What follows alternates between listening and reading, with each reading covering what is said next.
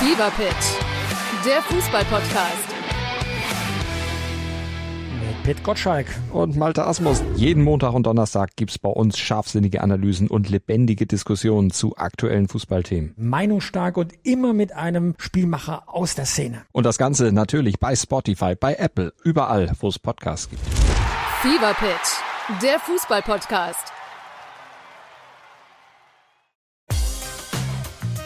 Ein herzliches Hallo, hier ist der Podcast Kultiker, hier ist Olli Dütschke und ich freue mich wie Bolle, denn ich habe mich im November Schock verliebt in jemanden. Diese Person hat so viel Ausstrahlung, ist so positiv und das hat mich, das hat so mein Herzen berührt und deswegen bin ich so froh, dass ich heute Tabea Kemme begrüßen darf. Tabea, ich grüße dich sehr. Ja, moin. Das ist mal eine warm, warmherzige Begrüßung, die ich so auch noch nicht erlebt habe. Ja, sorry dafür, aber es ist so ehrlich. Ja. Es ist, es ist nicht gestellt, weil es, es immer wenn du, wir haben zusammen äh, mehr oder weniger bei der WM gearbeitet in München, das darf man ja sagen, dass wir uns kennen. Ja. Und immer wenn du reinkommst, ist, ist die Sonne aufgegangen. Ja, also so, so fühlte ich mich stets auch, weil das ja immer so ein Circle, ein Surrounding war, vier Wochen, es waren sogar fünf Wochen fast, die Ja. wir alle miteinander verbracht haben. Also ich sage ja immer Trainingslager, ne? ja, normal haben sind Trainingslager vielleicht nicht so schön, aber, aber wir hatten noch echt Spaß. Und äh, wie gesagt, du bist auch so positiv. Wo hast du das gelernt, so positiv zu sein? Von Haus aus Ja. schon immer so? Oder bist du so gar nicht? bist du Ich bin- normalerweise sieben Stunden am Tag die kleine Hexe oder was? Nein. Nee, also die kleine Hexe gibt es natürlich ab und an, glaube ich, auch bei mir, so, wenn es nicht immer alles gute Laune. Aber vermehrt schon. Ich bin schon ein Typ, ich bin schon auf der Sonnenseite des Lebens gelandet. Also natürlich, ich bin ja auf dem Land groß geworden, ne? Da wo äh, Natur pur, meine Eltern auch immer sehr frohmutig äh, unterwegs gewesen. Und ich glaube auch, es hat immer mit dem zu tun, weil ich ja viel unterwegs bin, viel reisen bin, auch in anderen Kulturen unterwegs bin und jedes Mal wieder checke so, ey, wie krass gut es uns geht. Da hast du wohl recht. Wir fangen mal äh, am Ende an oder in den letzten Jahren. Ähm, Tabea Kemme kennt dann mittlerweile in Fußball Deutschland jeder, oder? Äh, auf einmal bist du Expertin geworden. Äh, du warst bei fast jedem Sender, der irgendwie Fußball übertragen hat, an der Seitenlinie und hast deinen Senf dazugeben dürfen. Wie Jo. bist du denn Expertin geworden? Wie ist, wie hat sich das entwickelt? Zufall. Also bei mein Leben ist ja, es sind immer nur Zufälle mehr oder weniger. Die Ursache darin liegt einfach, dass ich Bock habe auf die Dinge, die ich tue. Und ich glaube, das strahle ich auch einfach aus. Also mal dieses positive, ich will Dinge erfahren, ich will, ich bin so ein haptischer Typ, ich muss das empfinden, spüren, in allen Belangen irgendwie so. Von Bulli ausbauen bis hin so, ey, ich stehe jetzt mal Pitchside und äh, gucke mir ein Fußballspiel an und äh, analysiere das mit ExpertInnen zusammen. Äh, aber ehrlicherweise muss ich sagen, ich hatte ja 2019 habe ich aufgehört, Fußball zu spielen. Verletzungsbedingt bin ich von England, also ich hatte bei Arsenal gespielt, wieder zurück nach Deutschland und hatte keinen Bock auf Fußball. Mhm. So gar nicht. Ein Jahr so komplett so weg damit. Erstmal checken, was du da die letzten 15 Jahre gemacht hast. Irgendwie nochmal so Revue passieren lassen, reflektieren. Und weil es dann ja auch nicht so einfach war, ne? Also, wie gesagt, verletzungsbedingt. Ich hatte schon noch ein bisschen Bock, nicht erst mit 27 aufhören zu müssen, sondern schon noch so bis Mitte 30 zu zocken. Und dann hatte ich eine Anfrage bekommen, habe erst gedacht, so, boah, nee, was soll ich denn als Experte? Never, ever, habe ich gar keinen Bock drauf. Passte einfach nicht, weil ich diese Distanz halt noch nicht hatte. Dann waren die aber hartnäckig und ich glaube, die haben ein halbes Jahr später nochmal nachgefragt, weil eine andere ehemalige Spielerin nicht konnte an dem Spieltag. Und dann, ja, Schicksal, ich so, ja, ich bin da, bucht mich. Und dann ging's los. Und dann ging es los. Und, Ja. und jetzt redet man von Tabea Kemme Shootingstar. Ja, verrückt, ne? Ja, verrückt, oder? Wie fühlt Ja. sich das an? Total, also es hat sich nichts geändert in meinem Leben. Es ist aber auch schon so als, also das muss ich auch mal sagen, ich habe irgendwie das Gefühl, dass jetzt gerade mehr Aufmerksamkeit ist, wie ich eigentlich zur aktiven Zeit als Spielerin hatte. Ist natürlich mit dem auch geschuldet, dass ich halt im Männerfußball viel mache. Aber auch schon als Spielerin so, das war nie, dass ich mich darüber identifiziert habe, was ich hier mache und wie ich das immer mache, äh, sondern einfach nur Lust habe und der Freude einfach nachgehe. Und wenn Menschen das irgendwie als ja, Mehrwert empfinden, ist es natürlich einfach schon eine schöne Bestätigung auch. Das kann ich nicht leugnen. Ähm, baue aber darauf nicht irgendwie mein, mein Bild, wie wer Tabea Kemmel ist. Wie hast du dich denn vorbereitet? Hast du die anderen Experten, die Schweinsteigers, die Künstlers der Welt dann angeguckt? Wie machen die das? Wer ist gut, wer ist schlecht? Gar nicht. Einfach hingegangen, hast du das Spiel genommen, das ein bisschen vorher vorbereitet und einfach, einfach gequatscht. Ja, einfach, also ich meine, ich weiß nicht, wie viel Stunden ich in Analyseräumen gesessen habe, weil das eigene Spiel oder der Gegner analysiert wurde und manchmal hing mir das schon aus den Ohren raus. Ähm, und einfach Vorbereitung, Gegner, Heimmannschaft, Auswärtsmannschaft, ein bisschen natürlich Statistiken gelesen, wobei ich auch sagen muss, einige Statistiken so, wo ich mir denke so, boah, oh mein Gott, wo holt ihr die Sachen her? Also kann man auch in Frage stellen und dann aber letztlich dann voll auf das äh, Spiel konzentriert und dann einfach auch, das ist, finde ich, immer das Spannende und ich glaube, da spricht dann auch einfach die Erfahrung in einem, so wie lese ich ein Spiel, ähm, wie lese ich die Spieler, ähm, auch gerade die Psychologie dahinter, weil es ist ja nicht nur der eigentliche oberflächliche Ball, den ich spiele, sondern man denkt sich ja was dabei und das, ähm, das finde ich dann halt, das macht das so spannend. Wie viele Menschen wollten den Einfluss nehmen, wollten sagen, Tabea, du musst das und das anziehen, du musst dich das so geben und das musst du sagen. Und wie viele waren denn dabei, die meinten, dir äh, Ratschläge geben zu müssen? Echt alle bisher. Also ich sag mal so 99 Prozent. Und das ist auch echt das, aber das war schon, das war auch schon früher. Es fängt ja schon im Elternhaus an. Ich glaube, das können wir alle sagen. Ja, so, ja. Ich war der Typ oder ich war das Kind, ich musste auf diese Herdplatte fasten, damit ich checke, so, fuck, ist heiß, fass nicht an. Also ich muss in die Dinge reingehen. Also man sagt mir auch nach, ich bin ein kleiner Sturkopf. Das kann ich auch bestätigen. Ähm, aber letztlich so dieses so, also was nimmt, das hätte mir so viel genommen, wenn ich jetzt dem gefolgt wäre. Die größte Krise kriege ich immer noch, wenn ich ein PDF-Dokument geschickt kriege mit dem, was ich anziehen darf und was nicht. Mittlerweile habe ich so, dass ich das quasi in den Vertrag mit einbeziehe, dass ich darüber entscheide, was ich trage. ähm, aber so dieses, letztlich ist der, der Wunsch ja so, ey, sei du selbst, sei authentisch, mach das genau. Nur letztlich in allen Ebenen werfen sie dir eigentlich irgendwie Steine in den Weg, weil du musst doch, nee, sag das jetzt mal so und so, weil. Nee. So, dann Mhm. ladet mich einfach nicht mehr ein. So, das ist dann. Also letztens auch erst wieder. Das ist natürlich auch so meine Person, ich sag mal, gerade in so Diskussionsrunden mit äh, Menschen, die, äh, die älter sind. Ähm, und dann komme ich da quasi oftmals 20, 25 Jahre jünger in solche Diskussionen und beziehe nochmal andere Blickwinkel mit ein, wo es dann schon diesen Clash gibt. Und auch diese Meinungsverschiedenheiten, was ich sehr interessant immer finde und auch den größten Mehrwert daraus ziehe. Ähm, wo dann aber gesagt wird, ja, ist schon ein bisschen auffällig, Tabea, ne, dass du halt immer eine andere Meinung hast. So, wenn du nächstes Mal eine andere Meinung hast, dann sag sie mal nicht. Ich so, nee, dann setz mich da nicht hin. Dann ist es auch okay. Aber ich sag meine Meinung oder mein Empfinden oder auch meine Erfahrungen mit gewissen Dingen. Das ist schon krass manchmal.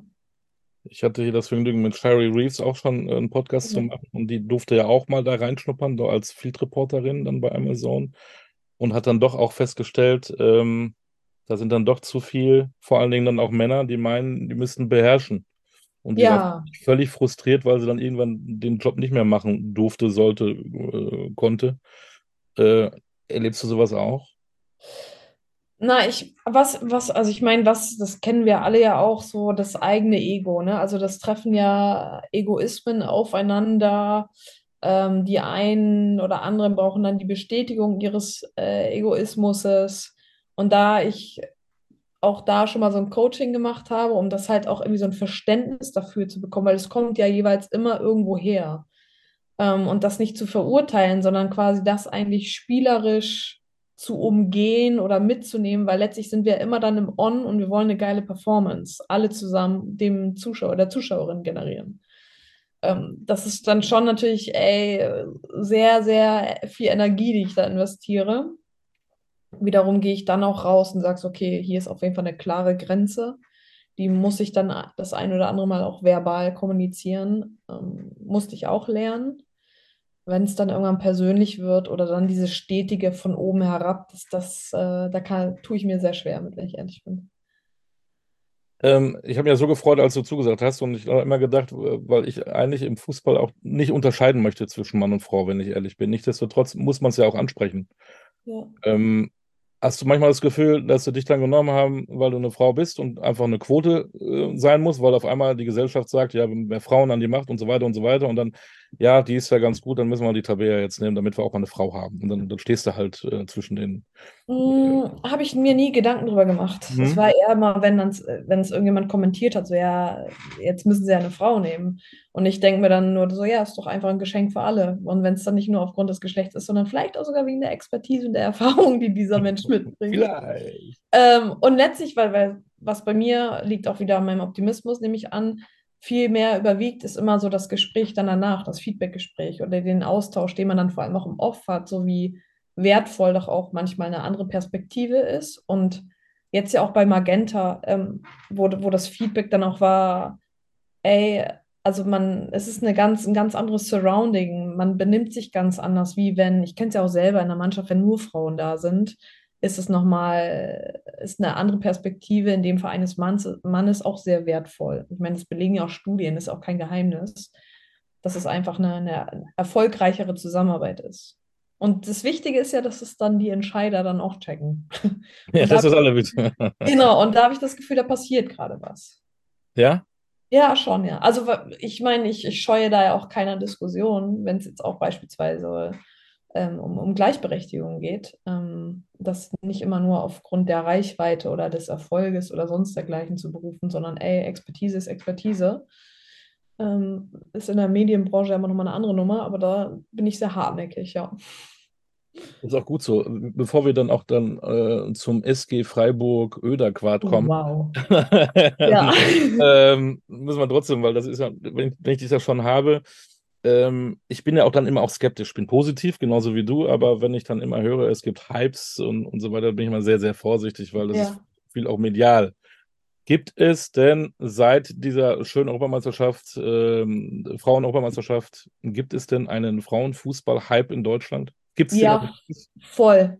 Und also auf jeden Fall. Und also eine enorm große Warum Nach- spielt dann Bayern gegen Wolfsburg äh, auf dem Campus? Warum sind dann die WM-Rechte ähm, immer noch nicht verkauft, obwohl er schon sechs Wochen her ist mit, mit der Ausschreibung? Entschuldigung, dass ich gerade so kritisch werde, aber Nee, ich bin, weil also deswegen glaube ich, ist es nicht alles dankbar. so, so äh, rosa-rot, sondern ich glaube, das ist so ach, eigentlich, ach ja, weiß ich nicht. Wir springen alle auf so einen Zug, aber eigentlich äh, ein Waggon da drin ist, sitzt, sitzen immer noch so Bedenkenträger. Ach nee, ob das was wird und keine Ahnung, weiß ich nicht.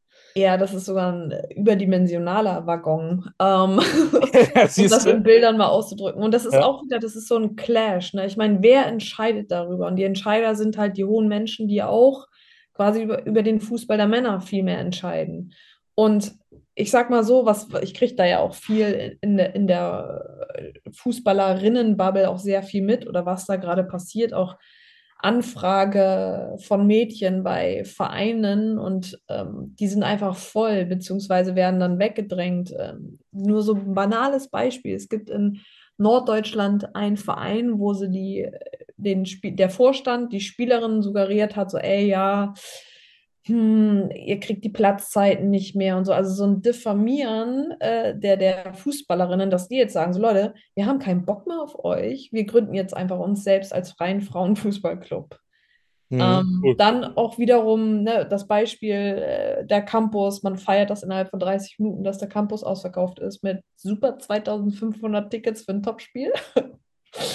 Ähm, was viel schlimmer ist, weil es ist eigentlich, werden die, die Kapazität noch größer rein von dem Platz her, aber Hygiene und der ganze Komfort, die Struktur außerhalb, drumherum ist nicht gegeben. Warum baue ich dann? Ja, gut, das ist nochmal eine andere Thematik. Ähm, aber auch hier das gro größte Problem, was wir im deutschen Fußball haben, ist, und das unterscheidet uns von England, dass in Deutschland beis beispielsweise vom Verband Empfehlungen gegenüber den Vereinen kommuniziert wird und der Verein oder es ist ein Ligaausschuss, wo dann die Mehrheit darüber abstimmt, professionalisieren wir oder tun wir es nicht. Und Vereine, die halt in dem Fall ein reiner Frauenfußballverein sind, die halt nicht wie bei FC Bayern oder Hoffenheim, ähm, die, die das Budget der Männer auch mit nutzen kann, die sagen so, nee, weil sonst äh, haben wir ja gar keine Chance mehr, deswegen stimmen wir dagegen. So muss man sich das Bild vorstellen. In England läuft so, Föderation sagt so, ey, ihr Männervereine, ihr habt ein gewisses Budget an die Frauenvereine zu geben, das müsst ihr machen, wenn nicht, seid ihr raus. Mhm. Dann fangen wir, da, also dort handelt man, da hat man auch echt Ich habe es ja erlebt, eineinhalb Jahre, das war echt so cool, weil du kommst da an einen Verein, in dem Fall war es bei mir Arsenal so, und das ist Fußball, da wird nicht unterschieden zwischen Geschlecht.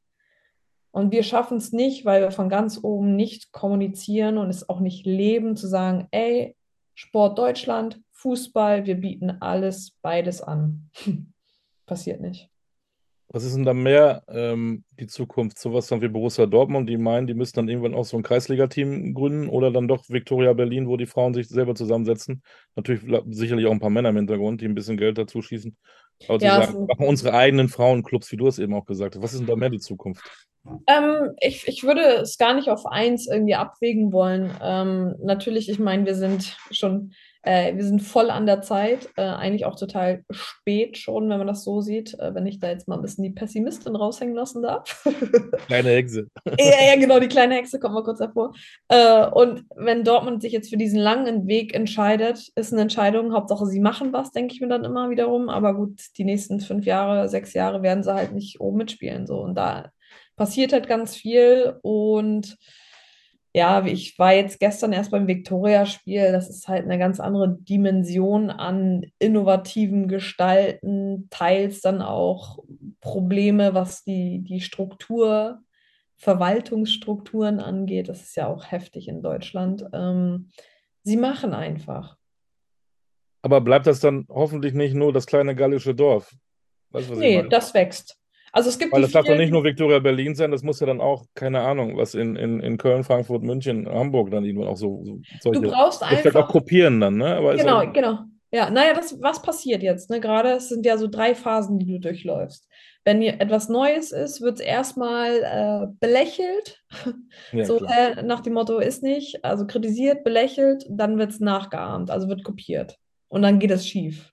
Weil äh, jetzt beispielsweise irgendein anderer Verein oder so kann ja nicht genau das über sich stülpen, weil die eine ganz andere Identität haben. So, da muss man sich dann halt schon ein bisschen konzepttechnisch befassen mit dem, was sind die Zielgruppen und sonst dergleichen. Und da ist Victoria Berlin einfach, wenn, wenn man sich die Gründerin ja auch anguckt und auch die Investorinnen, ey, das ist ja eine, eine Breite an Expertise, die sie damit einbeziehen. Das ist natürlich schon echt phänomenal. Und es gibt natürlich auch die so, ja, ja, na, die müssen ja erstmal aufsteigen. So. Das ist wieder typisch deutsch, denke ich mir, anstatt zu denken, so, ey, geil, was für ein cooles Projekt, lass doch irgendwie mal gucken, wie kann man das supporten, wie kann man das noch breiter aufstellen in anderen Vereinen, irgendwie so ein Konzept. Ja, deutsch. Deutsch ist auch doch vielleicht, dass man sagt, okay, Topspiel. Äh, erstmal müssen wir sagen, in Frauenfußball-Bundesliga sind ja nicht alle Spielerinnen professionell dabei, Richtig. arbeiten nebenbei, das ist halt so, ne? Ja. Und verdienen auch nicht so viel Geld. Und dann gibt es halt so ein Montagsspiel, ja. Ähm. Ja, ist brutal. Ich, ich stelle mir gerade so vor, wenn man, wenn man dann dem ähm, Joshua Kimmich sagen müsste, du musst dir übrigens Montag frei nehmen, wenn du spielen musst. Ja. Ne? Urlaubstag. Ähm, Urlaubstag, genau. Du musst einen Urlaubstag nehmen, wenn du das Spiel gegen Eintracht Frankfurt machen möchtest am Montag. Ja. Äh, ja, und vor allem, das musst du ja mal reinziehen. Da hat man halt auch, also wenn man es mal weiterdenkt, ne, ich nehme Urlaub, äh, weil wir haben auch, also man kennt ja die eine oder andere Spielerin auch, die beispielsweise Lehrerin ist, die müsste sich Urlaub nehmen. Während der Urlaubszeit darfst du keine andere Aktivität ausüben. Das heißt, in dem Fall würde sie Fußball spielen, haben wir hier ein arbeitsrechtliches Problem. Also das ist so dieses so, ey, wir, wir machen mal was. Also die Kommunikation war ja auch phänomenal.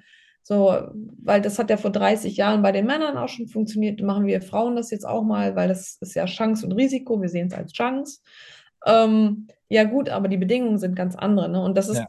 ein, ein Riesenfehler, den wir gerade machen, oder wir sind mitten, mitten dabei, den zu machen, zu sagen, so, ey, das Konzept, was bei den Männern funktioniert, das stülpen wir den Frauen über. Was meines Erachtens oder auch die, alleine von der Zielgruppe her, darfst du das nicht machen, weil einfach ganz andere Bedürfnisse bei der Zielgruppe der Frauen ist. Und wer entscheidet? Es sind die Entscheider, EntscheiderInnen, die das bei den Männern entscheiden.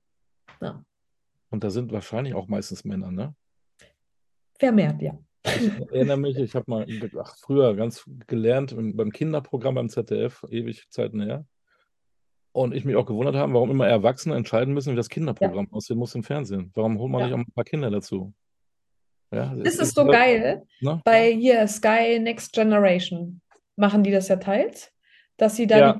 mit reinholen. Und das ist für alle auch innerhalb äh, des Teams der Erwachsenen ist es so erfrischend, weil die Kinder einfach so anders und viel direkter manchmal fragen. Das ist so geil. Und vor allem bei demjenigen, der interviewt wird, ist natürlich auch nochmal eine ganz andere Sympathie gegeben, weil hey, das sind Kinder.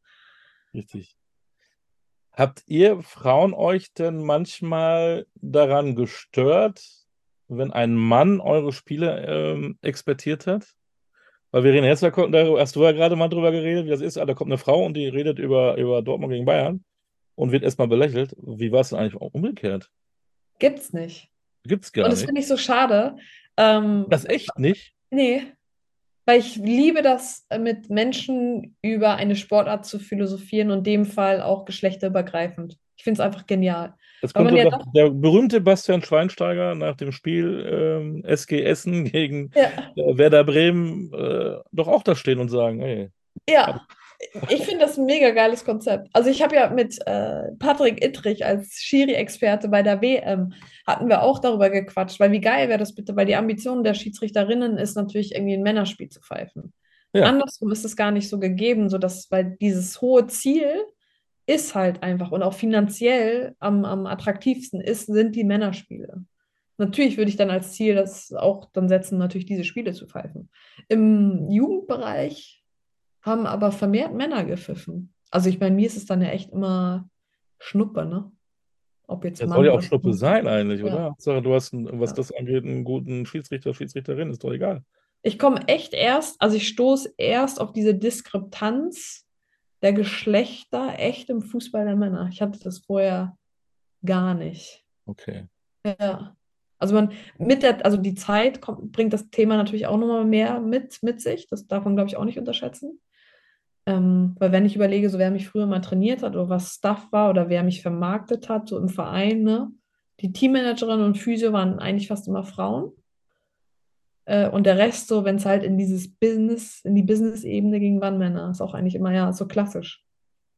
Ist genau, Grundschule fast immer Lehrerinnen. Und wenn du dann an eine höhere Schule kommst, hast du auch Lehrer. Ja, ist krass, ne? Ja, nachdenken ist auch so, ne? Ich weiß gar nicht, ob ich in der Grundschule vielleicht zwei Lehrer und sonst nur Lehrerin. Mein Sohn auch, ganz selten. Äh, Ganz komisch. Ja.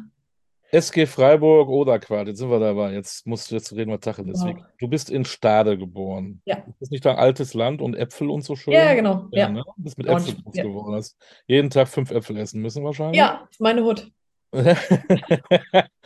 Und dann, ähm, ja, wie kommt dann die Tabea zum Fußball? Alles Zufälle.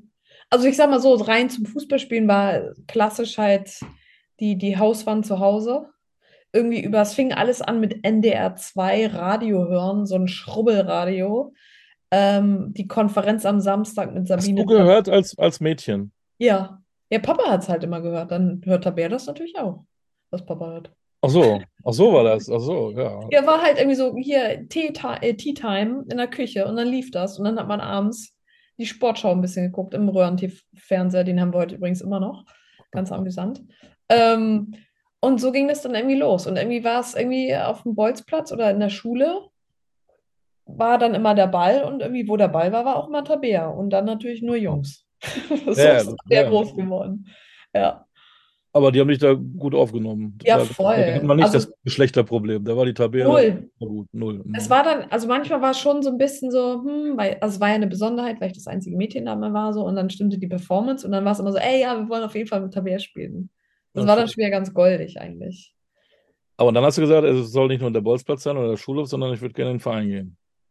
Das war das Thema, das war auch ein Streitthema mit meinen Eltern, beziehungsweise fand ich richtig bescheiden, weil meine Eltern haben gesagt, sie lassen mich nicht mit vier Jahren oder so in den reinen Fußballverein, wo ich im Nachhinein so dankbar darüber bin, weil letztlich als äh, stecken wir unsere vierjährigen Kids irgendwie in einen rein spezialisierten Sport, lernen die ja die anderen Dinge gar nicht mehr. Und das ist quasi meine, meine Performance gewesen, zu sagen, so, ey, ich mache Kindertouren. Also ich bin ein sehr athletischer Typ gewesen auf dem Platz, ähm, was, was mich auch oftmals unterschieden hat von den Gegenspielerinnen oder auch Spielern. Wir haben auch gegen Männermannschaften gespielt viel. Mhm. Ähm, und mit neun Jahren habe ich dann aber so viel Druck gemacht und habe gesagt, so jetzt, weil ich durfte erst mit zehn, aber ein Jahr durfte ich schon. Hey, Ja, ja, genau, du ja. bist ja die Eltern. Und vorher hast du, was hast du, Kindertouren, was noch? Hier, ich war Reiten, hier ähm, Bundesjugendspiele, Leichtathletik, Schwimmen, Triathlon, ein bisschen alles so. Kunterbunt. Mhm. Aber Fußball hat dich aber immer noch am meisten fasziniert. Ja, ja, äh, hat mir am meisten, es ging immer am schnellsten, weil im Ball Schuhe los. Beim Reiten war es, wir haben zwei Pferde zu Hause, war ja noch, okay, Pferd von der Weide holen, Pferd putzen, Pferd satteln, dann Ja. erst los. Okay. Da war ich dann schon, ja, schon. Pragmatisch, sehr pragmatisch, genau. Ja, genau, ja. Und dann war es letztlich so, diese Zufälle, wie sie halt sind. Ne? Ich war dann im Verein, dann über meine Schule, im Gymnasium war Stades, auch da in Norddeutschland, haben wir an einem Turnier teilgenommen, hier Jugend trainiert für Olympia, haben Niedersachsen als Bundesland vertreten. Dann haben meine Eltern auf dem Weg zur S-Bahn zum Platz das Team von Potsdam getroffen und haben mal mit dem Trainer gequatscht. Und huch, drei Monate später war ich auf der Sportschule. Einmal so vorgespielt, macht man ja hier dann so ein paar Tests und so. Und dann war ich als 14-Jähriges hier auf der Sportschule in Potsdam und war da zwölf Jahre. Und ging auch so richtig schnell. Also mit 14 gleich in die U15. Ich bin dann 16, also mit 16 habe ich meinen ersten Vertrag. Eher durfte man nicht, außer mit Sondergenehmigung. Mein erstes Spiel direkt in der ersten Bundesliga gemacht, gleich gescored, äh, gleich weiter. Also es ging mega schnell alles, ja. Wow, U17-Europameisterin, schon der Ja. erste Titel. Ja. Ja, ey, krass.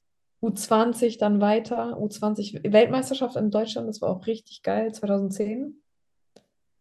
Aber ist ja noch ein Weg von so ein bisschen Bolzplatz und dann auch Potsdam. Aber wann hast du denn auch gemerkt, ähm, bei den, bei den Männern frage ich dann immer, wann hast du damit gemerkt, dass du damit auch Geld verdienen willst? Die Frage stellt sich ja, stellt sich ja bei Tabea Kemme ja nicht, weil du kannst ja mit als Bundesligaspielerin nicht davon träumen, damit Geld zu verdienen, oder doch? Nee, Oder gar nicht. Traum? Nein, ne? Das war doch Also das war auch- eine Leidenschaft und Genau. vielleicht mal einen Titel zu gewinnen, Bundesliga zu spielen. Ich sag mal so, wir haben ja, also wir sind ja in die Historie des Fußballs eingegangen mit dem Gewinn der Champions League, der ersten Frauen Champions League 2010. Prämie 0 Euro. Wow. So, aber der, der Titel an sich hatte einen, einen Wert, den hat man, also so bin ich groß geworden. Ähm, und das war so eine Selbstverständlichkeit, so, ey, ich feiere jetzt den, den Titel irgendwie drei Wochen und dann wird das schon. Ähm, aber so das erste Geld, sag ich mal, klar, man hatte irgendwie so einen, so einen Grundlagenvertrag, das fing ja damals, ich war ja, was war ich da, 16, 450 Euro Minijob. Oh, Ja. krass. Und dann hat man sich ein bisschen hochgearbeitet. Und das war ja natürlich, ich bin ja aus der eigenen Jugend quasi dann da gekommen. Dann habe ich mein Studium bei der Polizei gemacht und es war halt, ne, ähm, die Kombination, das war dann aus, aus Polizeigehalt und Fußballgehalt, war dann natürlich ganz, war dann ansehnlicher, sagen wir es mal so. Gut, Steuerklasse ist dann halt ein bisschen undankbar. Und das erste Mal richtig Profispielerin war ich ja dann in England. Das, wo ich dann auch Ja. gedacht habe, so, okay, ich habe mich beurlauben lassen bei der Polizei. Und jetzt verdiene ich wirklich mein Geld mit Fußball. Krass. Wie, wie kann man sich das vorstellen? Du bist ein, einer, einer, auf der einen Seite Polizistin, auf der anderen Seite in An- und Abführung Profispielerin Ja. Oder Hochleistungssportlerin, wie will man es nennen? Wie, wie war denn dein, dein Tagesablauf? Na, ich hatte ähm, zwei Frühschichten. Also wir hatten ja quasi montags hatten wir Regeneration, Dienstag hatten wir frei, dann habe ich eine, eine Schicht gemacht, eine Frühschicht. Mittwoch zweimal Training, Donnerstag zweimal Training, dann Freitag Frühschicht, direkt ins Training, Samstag Abschluss, Sonntag Spiel. Also es war eine Sieben-Tages-Woche immer, ja. Eine Nachtschicht habe ich gemacht. Ähm, bin ich nachts aber dann irgendwie 5 Uhr morgens früh bin ich dann ein, eingeschlafen, weil ich von der Intensität des Trainings es nicht äh, geschafft habe, die ganze Nacht durchzumachen, da durchzuarbeiten. Ähm, ja, man gewöhnt sich ja. Ne? Also wir, wir sind ja, wir, wir Menschen gewöhnen uns ja auch an gewisse Dinge und wenn wer belastbar ist, dann sind es die Sportler und Sportlerinnen. Fever der Fußballpodcast. Mit Pit Gottschalk. Und Malte Asmus. Jeden Montag und Donnerstag gibt's bei uns scharfsinnige Analysen und lebendige Diskussionen zu aktuellen Fußballthemen. Meinungsstark und immer mit einem Spielmacher aus der Szene. Und das Ganze natürlich bei Spotify, bei Apple, überall, wo es Podcasts gibt. Fever Pitch, der Fußballpodcast. Hast du noch im Kopf, was deine äh, Kolleginnen so alles gemacht haben nebenbei? Ähm, naja, wir hatten ja mal interessante Themen, wenn wir zusammen auf dem Streifenwagen waren. Und dann sagten die immer so, boah, Tabea, ich würde so gerne mit dir tauschen, wie chillig, ja, einfach ein bisschen Sport machen und wir müssen hier so viel arbeiten. Dann habe ich nur mal kurz auch wie eben diese Woche aufgezählt und dann war so, okay, nee, ich tausche lieber nicht. Und ich meine jetzt aber auch die Spielerinnen, die Spielerkolleginnen, was haben die dann nebenbei beruflich so noch gemacht? Viel studiert. Wir hatten aber auch welche, die beim Sponsor gearbeitet haben, also beispielsweise bei der AOK, als im Vertrieb mitgearbeitet haben. Ähm, aber vermehrt wirklich Studentinnen, Schülerinnen hatten wir noch. Ähm, Bundeswehr war ja auch viel, das war ja so das Gängige eigentlich, dass du bei der Bundeswehr als Sportsoldatin dann, dann bist. Da machst du ja Hm. nur so einen Grundlehrgang irgendwie über vier bis sechs Wochen oder so. Ähm, und jetzt kenne ich auch einige, die sind halt Lehrerinnen für kürzeste Zeit, aber die meisten jetzt auch mittlerweile können halt auch ihr Geld schon teils ganz gut damit verdienen und studieren einfach, damit du nach der Karriere halt irgendwie auf jeden Fall eine Ausbildung, Studiumsabschluss hast.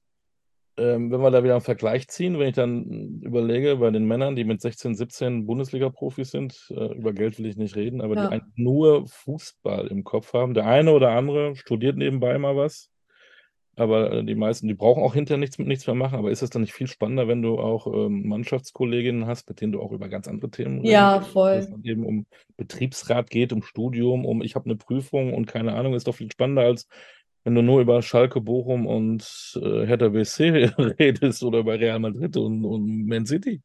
Ich glaube sogar vielmehr, dass es nochmal was, also nochmal eine Leistungssteigerung ist, wenn du nebenher dich auch nochmal anders geistig belastest und vor allem auch nochmal so einen Zufluchtsort hast. Also sowohl, weil wenn es halt mal fußballerisch irgendwie nicht, nicht wirklich zufriedenstellend für mich war, so dann war ich halt in einem Surrounding mit Menschen, die keinen Plan von Fußball hatten, die mich auch nicht als Tabea die Fußballerin gesehen haben, sondern als Tabea die Polizeikommissarin oder als den Menschen dann war das total beiläufig eigentlich. Das hat mich natürlich dann auch nochmal ein bisschen rausgeholt. Oder dann wiederum auf der anderen Seite gibt es das Bild ja auch, sage ich mal, ich hatte meinen ersten Suizid äh, in einem öffentlichen Park, so wo man denkt, so, okay, fuck, du wirst hier gerade mit dem Tod konfrontiert. Dann bin ich danach zum Training gegangen und das war dann irgendwie wieder so verschwommen, so vergessen. Das gibt es ja auch dann so. Aber ich glaube auch, und bei den Jungs ist es ja nochmal viel krasser, weil wie viele kommen wirklich ganz oben an. Das heißt, Mhm. du hast maximale Performance, Fokus auf den Fußball und mit 18 schaffst du den Sprung hoch nicht und bist raus. So Hm. was das für, also mental ja auch für Konfrontationen sind, irgendwie das Gefühl schon zu haben, ja, du hast nichts erreicht. Hast alles gegeben, aber nichts erreicht. Und es kam bei mir nie, weil ich halt immer irgendwie wieder so ein Schlupfloch hatte, ne? Aber dem Sport bist du trotzdem dankbar, weil du was erleben durftest, was ganz wenige erleben ähm, dürfen, nämlich zum Beispiel Olympiasiegerin zu werden. Ja. Ja, in, in Rio. Ja. Ähm, ich wollte schon gerade sagen, Weltmeister bei Olympia geworden. Was ein Schwachsinn. Bin ein Auch das ist Olymp. Auch das ist möglich. Olympiasiegerin in Rio geworden, äh, als Stammspielerin. Ähm, das größte Erlebnis deines Lebens? Ja. Sowohl menschlich als auch sportlich? Ähm, ja, weil es einfach, also dieses olympische Dorf in Rio mit 17.000 AthletInnen von der ganzen Welt. Und wir kennen es ja eigentlich, es gibt ja so immer die, die Peer Groups, auch zwecks der Religionen, Herkunft, äh, Werte. Und da ist alle, alle auf einmal, alle auf einem Haufen. Und die Welt ist in Ordnung, ist Frieden. Hm. Und das, dieses Bild, das war einfach phänomenal und auch dieses, man lag sich mit anderen AthletInnen in den Armen und man hat sich gefeiert, weil letztlich wir wissen halt, was der Kodex ist, wenn du halt alles dafür gibst, äh, erfolgreich in deiner Sportart zu sein. Und dann ist es auch letztlich egal, welche Sportart es ist, sondern es geht um diesen Kodex. Mega geil. Und das hast du rein in dieser Fußball-Bubble ja so nicht. Ähm, so bin ich halt groß geworden. Ne? Ich habe mich nicht nur über den, also nicht nur Fußball irgendwie, sondern auch irgendwie die anderen Sportarten faszinieren mich. Weil alleinig eine Sportart langweilt mich dann doch auch. Gab es da denn auch so einen Moment, wo dann die, sorry, die kleine Tabea hochgeguckt hat und dann war so ein Weltstar da, wo das, wow, den kenne ich dann tatsächlich nur. Manchmal hat man solche Größen, so Weltstars, wo, die man so einfach so anerkennt, diese Dinge, Roger, Roger Federer oder, oder ich weiß es nicht was. Ja, na tatsächlich, wir waren ja erst zum Finale im Olympischen Dorf. Na, ihr wart ein bisschen draußen, ja. Genau, ja. Deswegen nicht so. Und wir waren, also zwei Nächte, da hatten wir das Finale und dann waren wir noch drei Nächte da. Und da war ich halt betrunken. Also, Komm.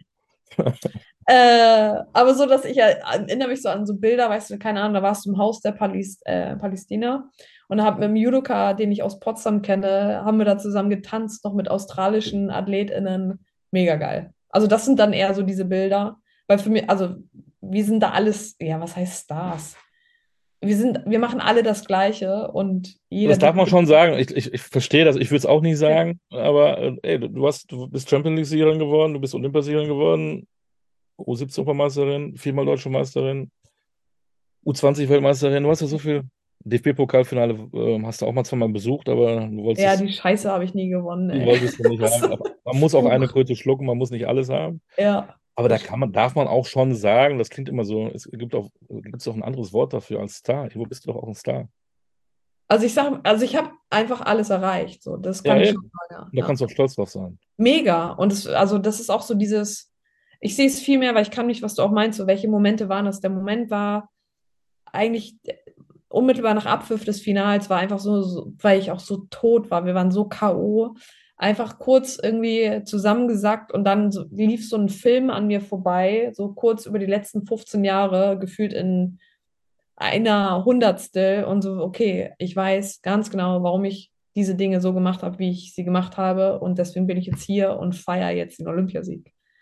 Und dieses, das war auch krass, weil was ich vorhin auch meinte, so, dann hörst du halt auf mit, mit dem, mit der Sportart, die du liebst, so und du musst es ja auch erstmal checken, was da alles passiert ist und vor allem auch checken, was jetzt nicht mehr da ist. Und ein, ein Psychologe war das bei Arsenal, glaube ich, der sagte, Tabea, die Emotionen, die du im Sport lebst, erlebst, die wirst du außerhalb des Sports so nie wieder haben. Und das war erstmal so, fuck.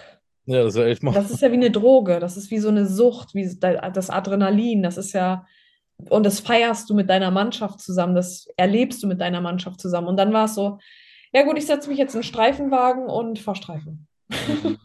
Mhm. Und das war krass, so, das, da war es auch echt so, wo man erstmal auch die Dinge nochmal gelernt hat, nochmal anders wertzuschätzen. In, in der Tat, ähm, frage ich mich auch manchmal, wo die Menschen, die in, in An- und Abführung einen normalen Job machen, ihre Erfolgserlebnisse hören. Du kannst als Sportler das jede Woche holen, weil du gut performst, weil du ein Spiel gewinnst, weil du äh, einen Titel holst, weil du einen deutschen Rekord aufstellst, keine Ahnung, du hast immer Möglichkeiten. Immer wieder. Und wenn du einmal verloren hast, kannst du nächste Woche wieder performen.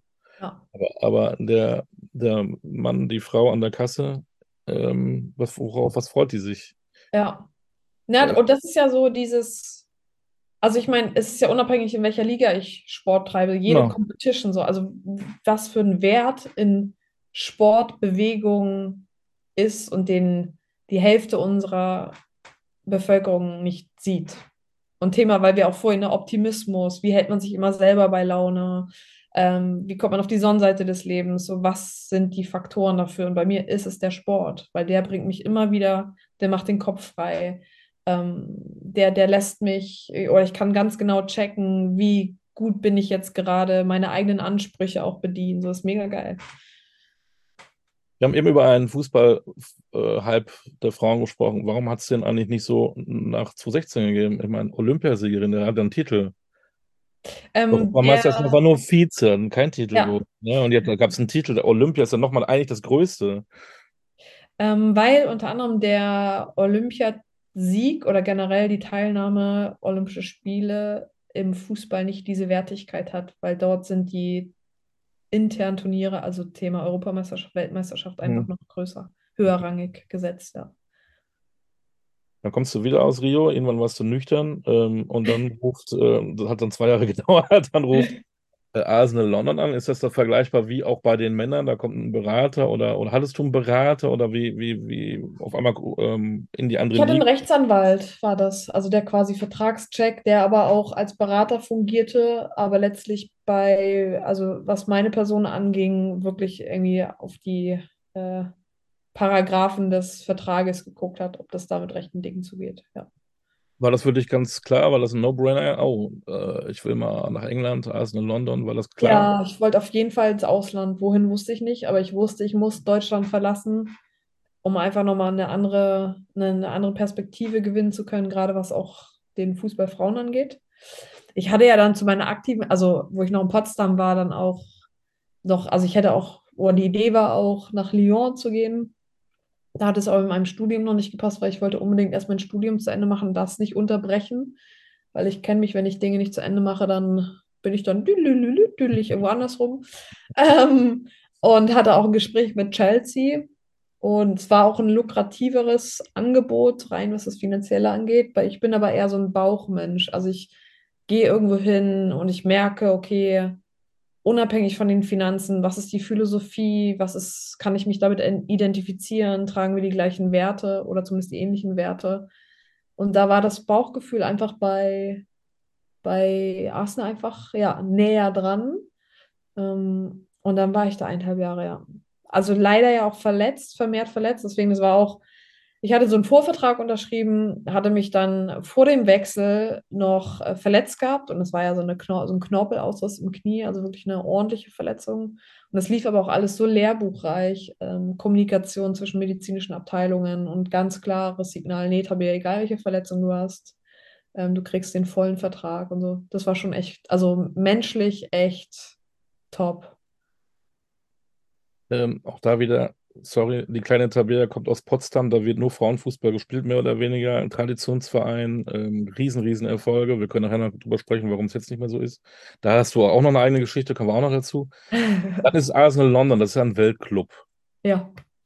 Ist es nun mal. Warst du da am Anfang auch mit großen Augen, mit staunenden, blitzenden Augen? Boah, ist das schon geil hier? Oder, war, oder ist die Vorstellung gar nicht so gewesen, weil klar, dass ein bisschen stiefmütterlich behandelt wurde, der Frauenfußball bei Arsenal? Ganz es ehrlich, so, als wenn es nicht so gewesen ist. Du sagst ja, das war ja eigentlich schon ganz sehr, sehr professionell alles da. ja, es war mega professionell. Das, das Genialste hast du einfach jeden Tag empfunden, weil du einfach den besten Rasenplatz als Trainingsplatz hattest, was wir in Deutschland hier so auf Frauenebene, Frauenabteilungsebene so nie hatten. Und diese, diese Wertigkeit auch äh, dir gegenüber als Spielerin des Clubs. Das war ja auch so dieses, okay, du trägst das Logo, äh, die, die Kanone auf der Brust und das ist nochmal special. Das wird dir auch so verkörpert. Das wird dir von den Mitarbeitern auf dem Gelände, wird dir das so vorgelebt und das ist schon Mhm. geil. Du merkst einfach, du bist eins. Hattet ihr dann auch ähm, Kontakte auch zu den Männern? Ja, voll. Also wir haben uns ja dann teils, wenn die ihre Regenerationseinheit im Gym gemacht haben, haben uns ja auch ausgetauscht. Wir hatten ja auch quasi ähm, Marketingmaßnahmen zusammen. Es war mega cool, auch das, das war noch zu Zeiten, wo Bellerin ja bei Arsenal gespielt hat. Und das war dann natürlich auch so, weil auch in den Strukturen der, der Frauenabteilung war es auch nicht alles eine Selbstverständlichkeit. Beispielsweise Champions League, äh, wir hatten keinen Ausgehanzug. Also so einen etwas schickeren Auszug. Und dann hat Bellerin halt gesagt, so, hä, was, das kann doch nicht sein oder so. Und dann hat der quasi mit uns zusammen so einen Anzug mitdesignt. Mega Ja. geil. Ja. Also eine Selbstverständlichkeit, so, hä, diese, also so, ne, wie kann das sein? Und was bei uns ja in Deutschland vermehrt läuft, ist so, dass da gar kein Kontakt ist, weil Ja. auch die Abteilung der Frauen halt nicht bei den Männern mit angegliedert ist. Warum meine ich nicht? Ja, was fragt man sich? Weil die Kapazitäten leider voll sind. Ach Wir haben so, keinen Platz. Natürlich nicht. für euch. Ja, ist krass. Und es ist auch so, weil, also Per Mertesacker ist ja der Academy-Leiter da auch. Und mit dem hatte ich auch, klar, wir Deutschen, wir, man, wir sind ja wie Sand am Meer, so man trifft sich, man läuft sich über den Weg. Egal wo auf der Welt. Ja, und der ist ja auch ein Verfechter, dem zu sagen, so, ey, die Wege, also wir machen das zusammen, die Wege müssen sich kreuzen, weil der, wie gesagt, das, das, der, die Arbeit mit beiden Geschlechtern zusammen oder ist einfach erfolgreicher, so. Und das sehen halt nicht alle so, das ist ja immer eine Generationsfrage. Und dann haben, das Geilste ist, weil die Academy-Jungs, die haben immer ihr Krafttraining bei uns da auch am Gym gemacht. Und die Trainer kamen immer so zu uns, oh, ein Glück seid ihr hier, weil dann beenden die Jungs endlich ihre Kraftübungen auch ordentlich, machen alle Wiederholungen oder so, um uns quasi zu gefallen. Ja, so kann man es aussehen. Ja, logisch. Ja, und das ist so, also das war dann auch immer so, weil die, die dann alle so, die haben das wirklich auch so haptisch und du hast es gespürt, du hast es empfunden, so, ey, wie geil ist bitte die Zusammenarbeit. Schön, ich, ich, ich spüre das hier ein bisschen, weil ich da in der Nähe wohne, dass bei Eintracht Frankfurt sich ein bisschen was tut. Ja. Auch im ersten verkorksten Jahr waren die auch so ein bisschen, ja, geht ihr mal da Ja. hinten hin und wir sind da, aber da scheint etwas sich zu bewegen. Bei den anderen Clubs weiß ich es nicht. Äh, FC Bayern wirkt ein bisschen, als wenn es nebeneinander läuft. Auch mit vielen Es ist halt- aber, aber ist auch größer, vielleicht auch der Verein, keine Ahnung. Die einen sind an der Selben, die anderen im Campus. Warum eigentlich? Ähm, ist auch Bundesliga, ist auch erste Liga. Absolut. Warum Bin, bin nicht voll auch an derselben Meinung. Straße? Ja. Fragen über Fragen. Äh, Und wenn man so viel erlebt hat und so auch Herzblut hat für diesen Sport, äh, hattest du auch mal die Idee gehabt, auch Funktionärin zu werden. Um zu Ja. helfen, um was zu tun, um was zu bewegen. Beziehungsweise zu kandidieren, ja nicht im, äh, als Präsidentin hier in Potsdam, nicht im operativen Tagesgeschäft, sondern eigentlich so als, als Leitfigur. Genau. Wir gehen jetzt mal die Sache an, ja. Du bist dann nicht krachend, sondern knapp gescheitert. Ähm, nimmt man das auch als Challenge? Sagt ja, okay, äh, der andere hat halt mehr Stimmen. Fertig? Oder, Voll. Also wenn es bei oder war die mir, Enttäuschung schon groß? Wo du, natürlich, wenn man, wenn man antritt, will man dann auch gewinnen und will was bewegen dann. Und, und die ganzen Visionen, die man hat, die kann man ja mehr oder weniger dann in den Abfalleimer schmeißen. Weil es dann vielleicht auch keinen mehr interessiert, oder? ich sag mal so, bei mir im Wortschatz gibt es kein Scheitern und keine Fehler. Und die Entscheidung, die ich damals getroffen habe, mit dem Team zusammen zu, zu kandidieren, das war so eine geniale, lehrreiche Zeit. Und auch jeglichen Manipulationsversuchen ausgesetzt zu sein, mich alleine irgendwie in Termine zu setzen, ähm, um dann irgendwie meine, meine Aussagen zu verfälschen, weil ich ja keine, keinen neben mir hatte, also kein, keine anderen zwei Augen oder zwei Ohren, war heftig.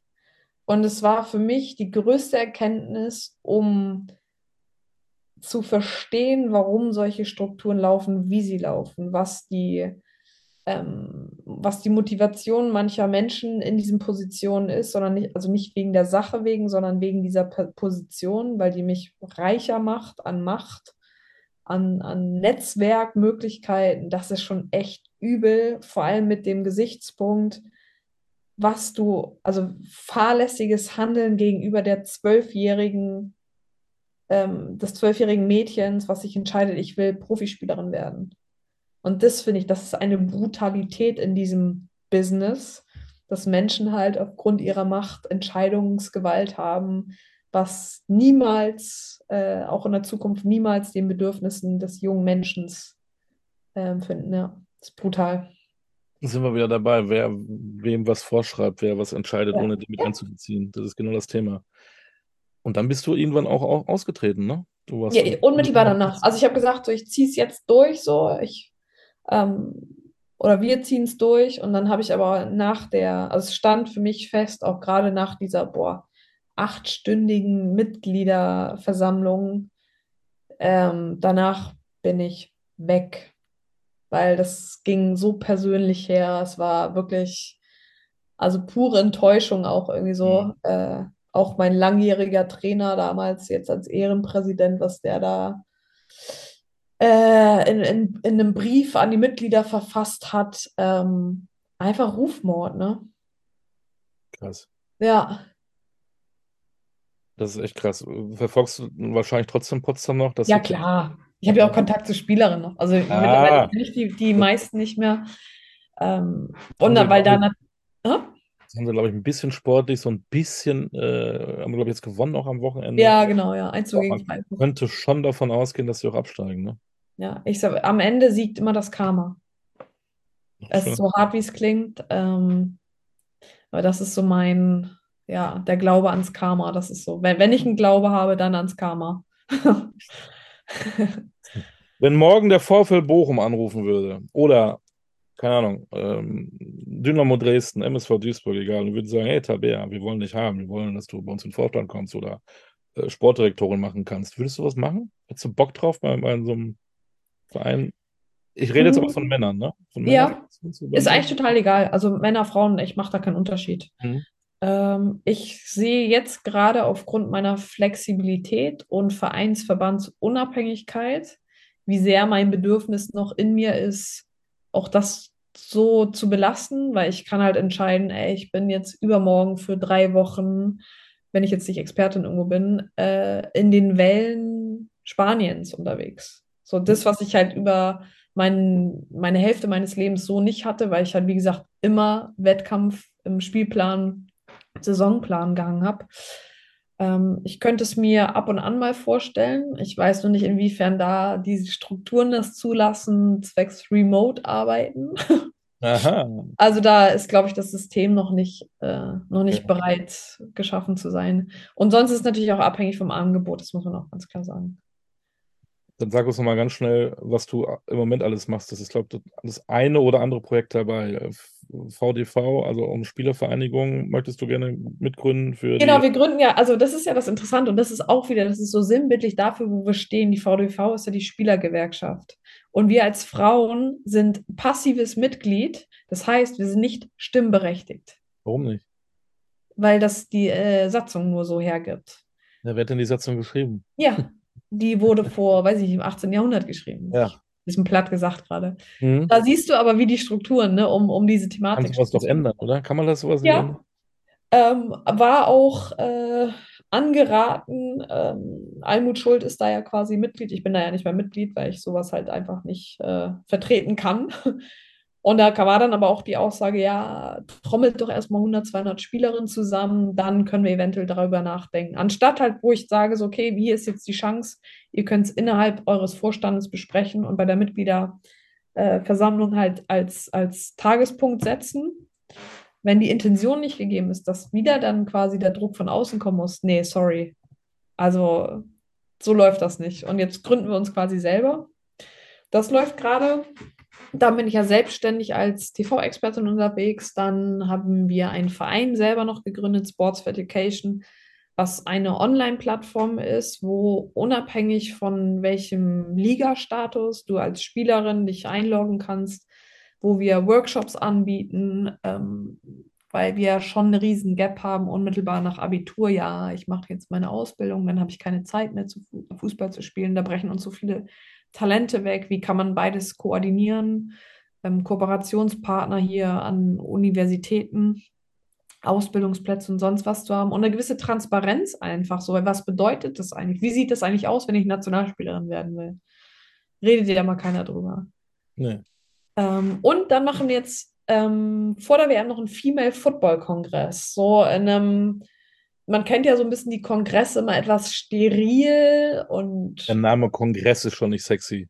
genau. Und wir machen ein Festival und das ist so einem Urban Industry Style mit Live-Podcast, mit äh, Music, äh, After-Work-Party, natürlich auch thematisch äh, Panel-Talks, Vorträge, was gerade so High, was heißt High Society-Themen sind im Fußballbusiness, Frauen. Ähm, bin ich auch super gespannt. Ist ganz cool, mal sowas auch selber zu planen. Irgendwie so Männer bisschen, sind auch eingeladen, oder? ja klar, kunterbunt. Alle. Kunterbunt. Und dann hast du noch einen VW-Bus, den du, Ja. den, ja, den du auch mal gerne sch- schraubst und, und durch die Gegend fährst, richtig? Den hole ich morgen ab. Der ist gerade noch beim Onkel Doktor. Der kriegt noch ein Pflaster, einen neuen Unterbodenschutz. Nimmst du den mit nach Australien? Nee, ist zu teuer. Ja, ne? Ja. Schade. Aber eigentlich. Flüge sind gebucht. Also ich bin äh, mit meiner besten Freundin, ja auch ehemalige Nazo-Spielerin Josephine Henning, sind wir, also wir haben das, wir haben erstmal nur ein One-Way-Ticket gebucht. Hey, komm wieder. Äh, nee, wir kommen zurück. Das Visum lässt es ja nicht, nicht zu. Und wir haben ein Hostel in Melbourne irgendwie gerade gebucht, weil wir so ein bisschen low-budget-mäßig reisen wollen. Äh, so richtig schön Deep Diving, Australien. Melbourne geht's los, Sydney und Brisbane sind ja die Spielorte. Nicht das Schlechteste. Mega, es ist, ist ja. Weil du surfst ja auch gerne, das sieht man da auf deinem Insta-Channel. Das tun wir da auch. Ja, Ähm, Im Winter auch Snowboarden. ja, Snowboarden, Ski. Ich mache eigentlich so gut wie. Ich habe auch Fallschirmsprunglizenz, bin ich dabei zu machen. Hab Pole Dance gemacht. Alles, was. Ja. Ähm, Tabea, wann schläfst du eigentlich? Ich schlafe sogar viel. Ich muss Minimum acht Stunden haben, besser als neun. Aber wie packst du das alles? Was hast du, habe ich noch was vergessen? Hast du noch ein Musikinstrument vielleicht, was du nebenbei noch Ja, ich habe eine Gitarre. Ich bin musikalisch Ja, oder? untalentiert. Talent frei nennt man sowas ja. Ja, okay. Und ich habe mir äh, das Gitar oder bring mir das selber bei, das Gitarrenspielen. Aber machst du auch noch so ein bisschen. Ja, aber ich, die steht, die ist schon ein bisschen eingestaubt gerade. Ich glaube, seit Okay. einem Jahr bin ich da nicht mehr so dran. Was ist mit Kochen, Handarbeiten? Was ist Ja. mit äh, Na, ich mache ja Handarbeiten, also ich mache jetzt hier, mein ganzen Bus ist ja quasi alles. Mein nächster Traum ist, oder da sind wir jetzt, oder bin ich gerade dran, ist ja ein Tiny House zu bauen. Ja, dafür brauchst du aber erst ein Grundstück, da bin ich gerade dran. Oder eine Remise auszubauen. Ja. Unfassbar. Ich bin so froh, dass du dir diese Stunde genommen hast, weil in der Stunde hättest du so viele Sachen machen können. Ich habe Ja. schon fast schlechtes Gewissen. Ach, Aber um ich Gottes bin Willen. froh, dass du dir die Stunde genommen hast, Tabea. Ja. So schön. Ich wünsche dir für alle deine Projekte, die 5637 Projekte, die du machst, Ja. alles Gute. Ähm, Grüße Australien dann von uns Ja, oh ja. und ähm, bleib gesund, das ist das Allerwichtigste. Yes, du auch und vielen Dank für deine Energie. Positiv, hier, ein Optimismus. Und wo, wo bist du als nächstes als Expertin? Erstmal bin ich Ostern zu Hause und danach bin ich irgendwie, ich glaube, auf Schalke bin ich nochmal. Kann ich dir gar nicht so Schaltet sagen. ein, denn dann geht die Sonne auf. Da steht Yes. die personifizierte Sonne steht da zwischen irgendwelchen Männern. Da ist die Tabea und Champions League die Sonne geht auf. ist auch noch am Start. Champions League, Chelsea, Real Madrid. Wow, klingt gut. Klingt gut. Achtet auf Tabea, authentisch und fröhlich und ich sage unser Sonnenschein. Ja, Ja, sagt sie. Tabea, mach's gut. Alles Liebe und Gute für gesund. Dankeschön. Ne? Ciao. Ciao. Das war der Podcast Coolkicker, diesmal mit Tabea Kemme. Schaltet wieder ein. Macht's gut. Tschüss.